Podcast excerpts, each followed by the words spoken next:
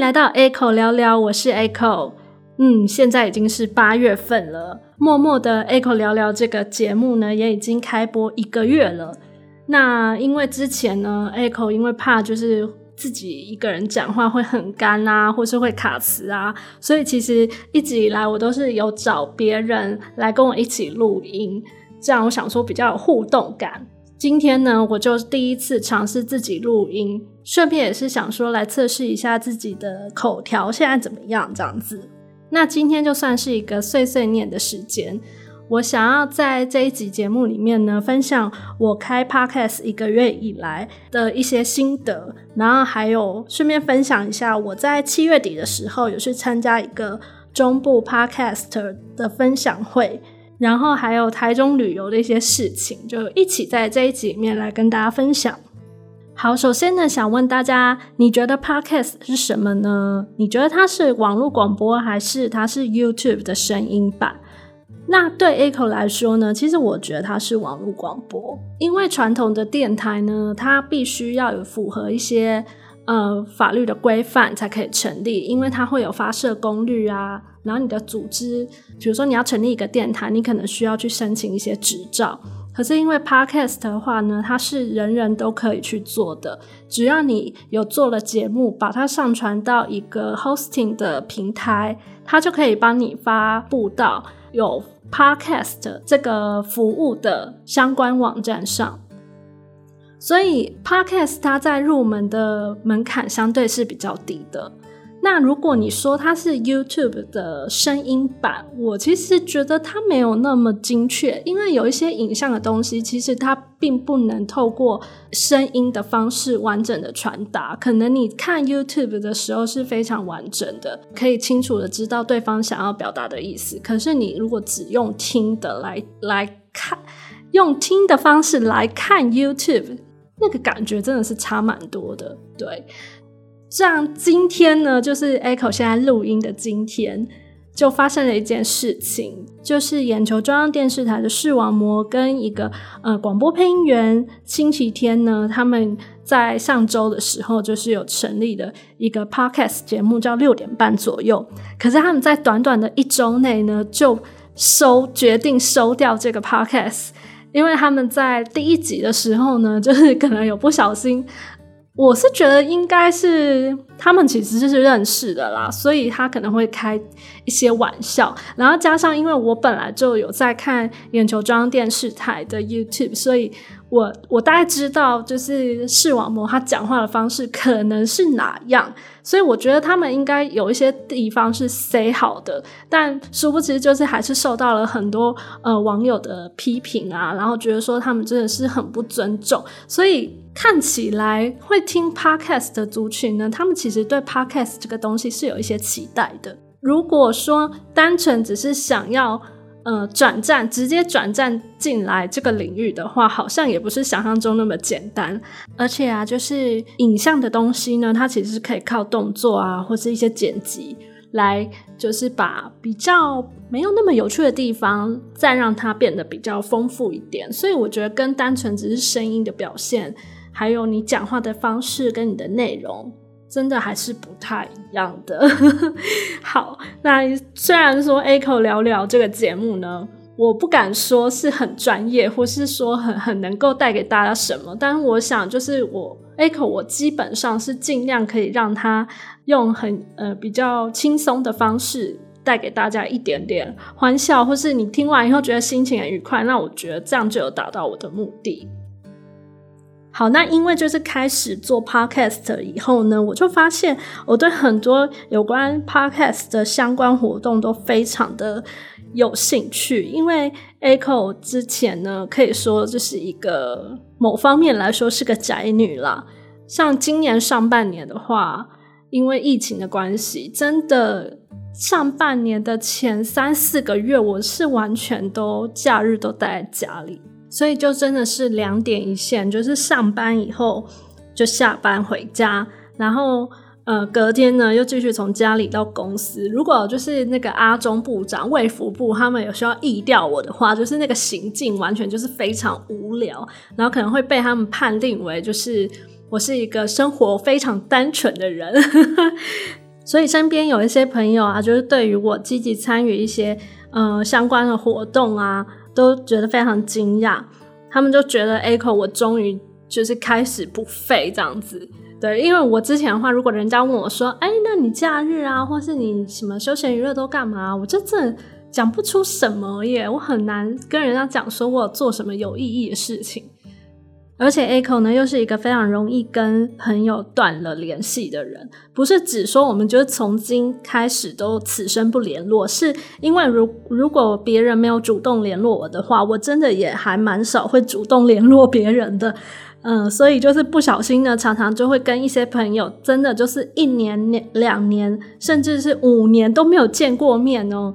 那因为就是开始做 podcast 的关系，我就有跟一些很久没联络到的老朋友，就是又联系上，有点像是找人家录 podcast 的时候呢，又顺便叙旧这种感觉。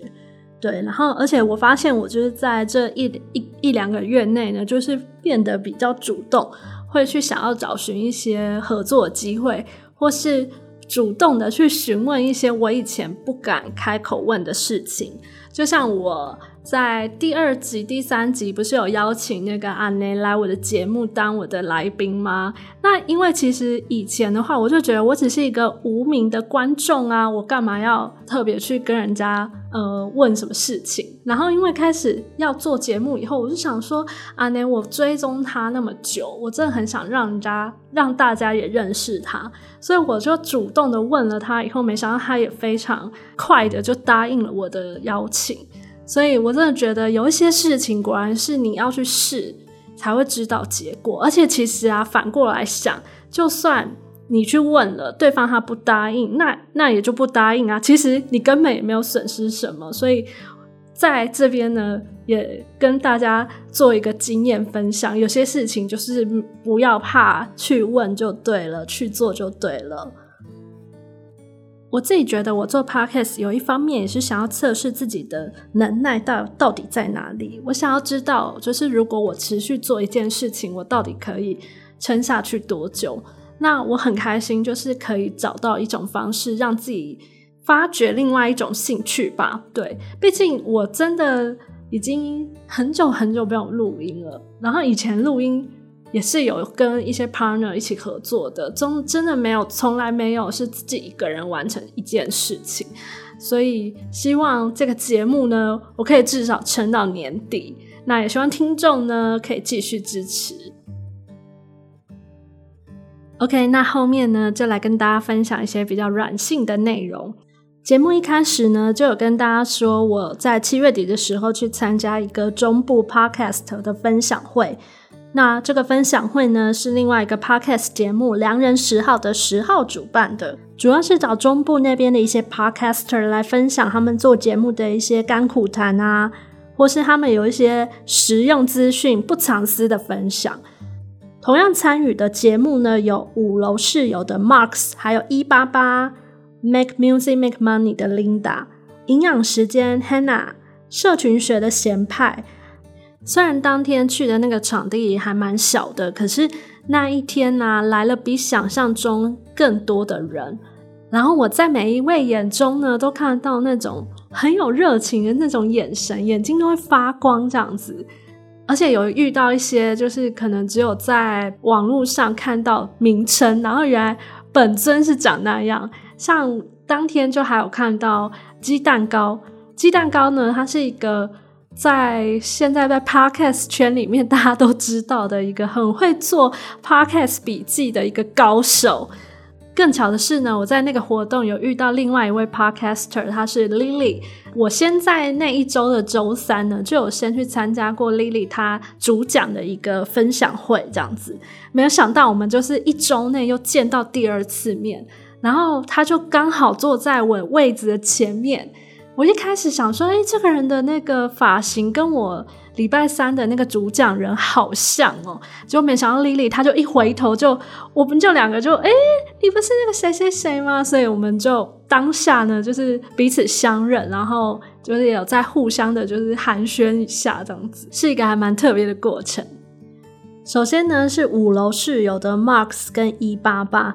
那 Marks 呢，他在 Podcast 圈里面呢有一个李长博的称号，嗯，因为他有成立一个 Lie 的群组，然后我后来也有加入那个 Lie 群组，发现里面真的是卧虎藏龙。那一八八呢，就是真的是一个长得非常高的男生。那我觉得他们两个这个组合呢，是一个很有趣的组合。因为 Marks 看起来比较温文儒雅的感觉，然后一八八就是比较外放、比较幽默的那一种，所以他们两个组合起来就是会有一种互补感。那当天他们是有分享一些他们呃录音的一些器材啊，然后还有就是一些麦克风有什么差异。我当天呢也有拍一下他们使用的一些器材，就是回来做一下参考。另外一位呢是 Make Music Make Money 的 Linda，那因为她本身呢就是读音乐系的，然后加上她现在有在做一些音乐经济的方面，所以他对于版权上面的一些知识就可能会比大部分的 Podcaster 丰富。那所以就找他来，就是帮大家科普一下，就是呃版权的一些需要注意的地方。我自己是觉得还蛮有收获的。再来就是营养时间，Hannah 的分享。那 Hannah 呢，她是一位营养师。我当天呢，觉得这一 part 是我最受用的地方。他主要是分享一些他经营社群的一些心得，然后还有一些小技巧。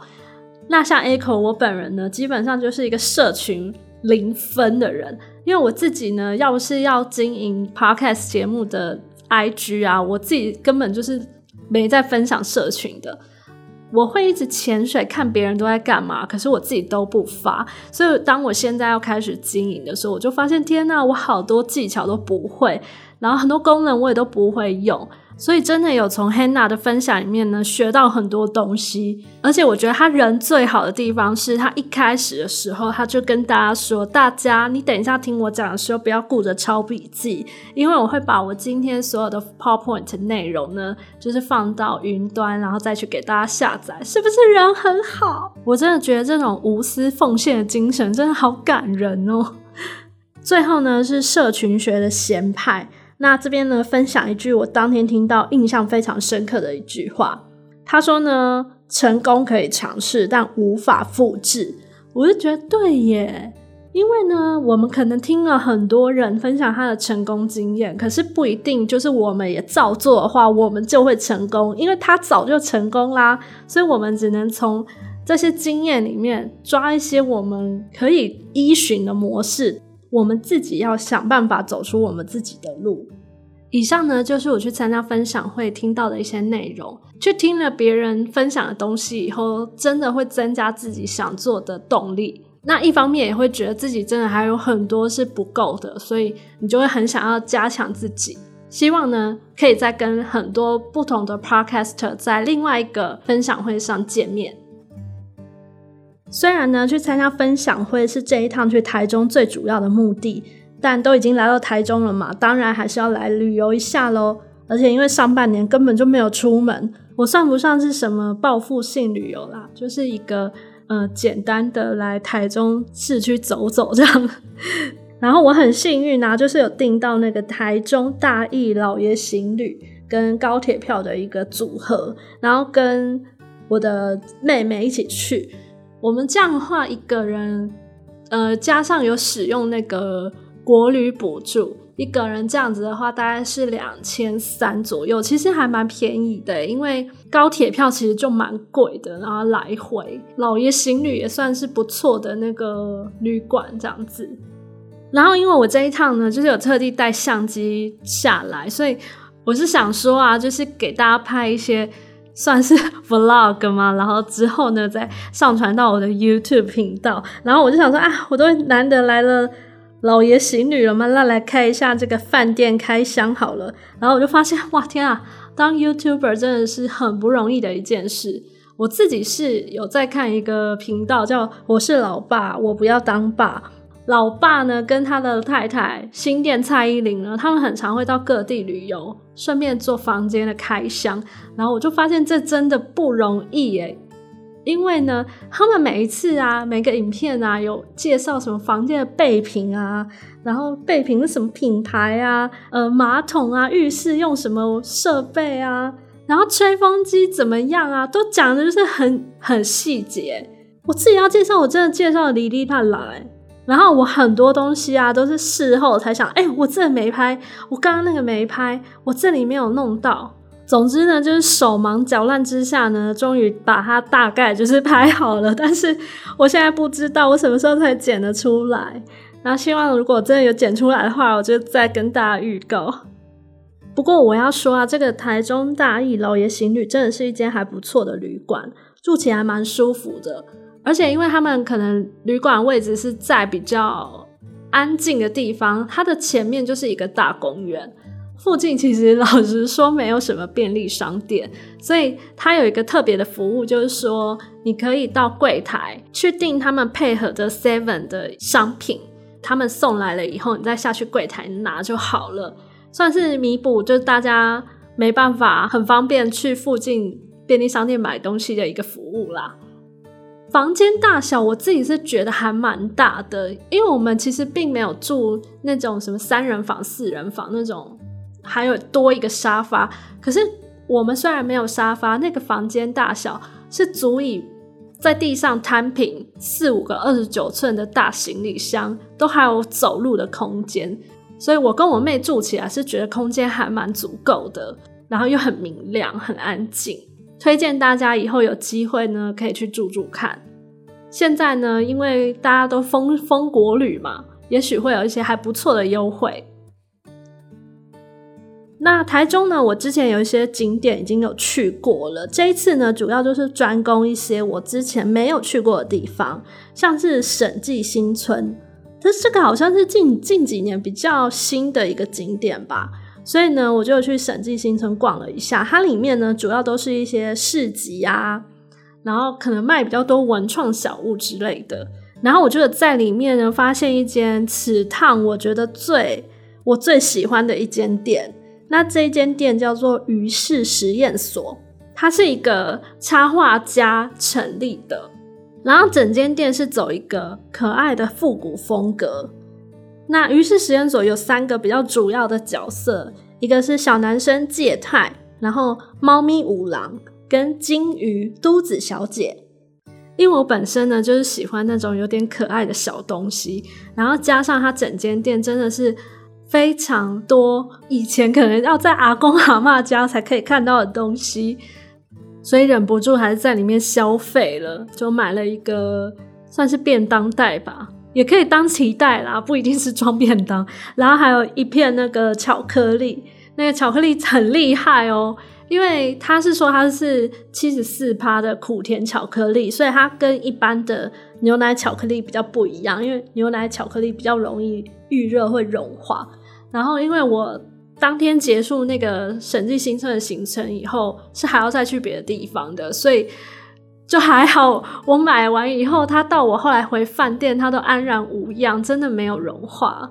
那审计新村，我还有去另外一间店，就是有一间店叫 Kirkland 二店，然后它里面呢有非常多呃插画明信片啊，还有一些很可爱的那种卡片。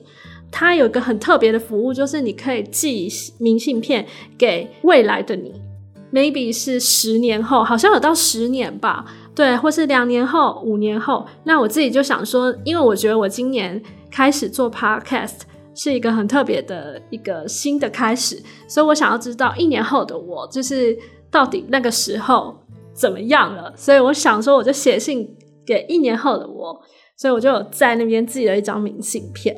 那 Kirkland 这个店呢，我也是有拍了一些影像啦，所以希望到时候我的 Vlog 如果有顺利剪出来的话，就可以让大家再看一下。我前阵子啊，就是有点迷恋那个泰国的东西，因为疫情期间就是太无聊了嘛，所以呢就有看了。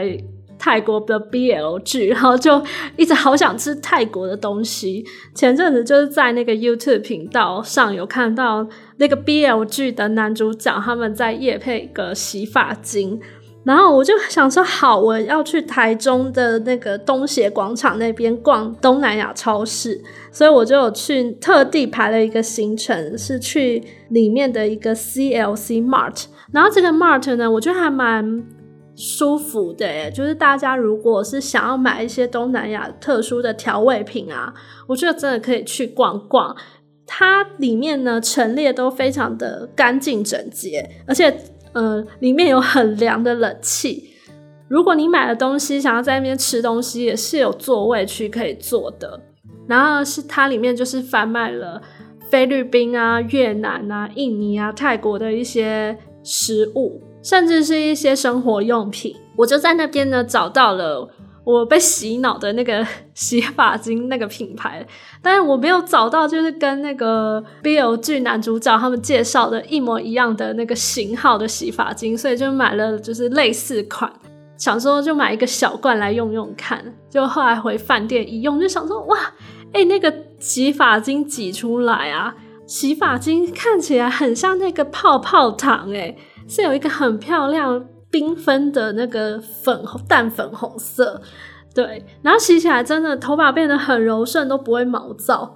我这边好像在帮人家广告，然后我就是因为太喜欢了，后来回台北以后就决定再去那个类似的东南亚商店买那个大罐，后来有被我找到。然后因为我这一趟真的是没有拍什么太复杂行程。所以就是想，后来隔天主要的行程就是去那个台中国家歌剧院跟鸟屋书店。那国家歌剧院那边的话，其实是离那个台中最大的一条马路吧。那个以前叫中港路，现在叫台湾大道。那台湾大道上，就是有去过的人应该都知道，那边真的是豪宅林立耶。然后我就想说，这些豪宅真的都有住人吗？因为我觉得。每一个真的都买不起啊！到底是谁住在那？我有听说啊，人家说那个台中的有钱人很多。我想说，到底在哪里？好想要遇到台中的有钱人。那国家歌剧院呢？它的建筑真的是蛮特别的。不过因为天气实在是太热了，所以我都只有在外面，就是稍微的。简单拍了几张照以后，我就赶快进去了。因为进去以后，你就会觉得里面是天堂，就是有很凉爽的冷气。呃，加上也有点累，所以我们后来都待在他们的四楼那边，有一个比较是给人家坐着休息的地方。所以我们就坐在那边，然后看外面的豪宅群。很可惜的是，我们没有安排顺便看表演。我自己是觉得，因为它场馆设计的关系，所以。可能在里面看表演，会跟你在其他地方看表演，在一些收音啊的一些感受上，可能是不太一样的。下次有机会的话，真的需要去看一下。后来呢，我们就去了那个附近的鸟屋书店。那台北的鸟屋书店，我基本上都已经去过，所以就很想看看在台中的鸟屋书店会有什么不太一样的地方。那我的结论就是呢。好像差不多啦，什么结论呢？然后因为我此趟本来有一个非常想吃的东西是那个乌马烧肉，结果乌马烧肉太夯了，而且我又没有先定位，真的忘记，所以根本就吃不到。那中午打去问的时候，他们就说要去现场直接登记后位。可是啊，后位也不是说你去登记，你就有可能那一天会迟到。没有，因为他说他们的后位是，除非有人取消了，那就是看有没有轮到你这样子。所以万一前面都没有人取消，那根本就轮不到你啊。嗯，我们去登记的时候呢，他是说前面有九组人也在后位。然后我们就十二点登记。我们下次接到电话的时候是几点？你知道吗？是七点。所以我们 我们后要后七小时，我才可以吃到乌马烧肉。但是我们根本等不了七小时，因为我那一天晚上七点就要去搭高铁，所以这真的是此趟的遗憾。而且我发现乌马烧肉它真的没有离开台中开店诶。然后，因为有一些我的朋友有去吃过，都说很好吃，真的让我非常好奇。所以我下一次去台中的话，绝对乌马烧肉一定要吃到。怎么办？下次要去台中要做的事情好多。好啦，那这边呢也跟大家碎碎念了超多事情。今天一个人录音应该也算是有成功吼。那欢迎呢喜欢我节目的人呢，可以到 Apple Podcast 下面呢留下五星评价，或是到 IG 啊 First Story 底下留言跟我互动。那我们今天的节目呢就到这边喽，下次见，拜拜。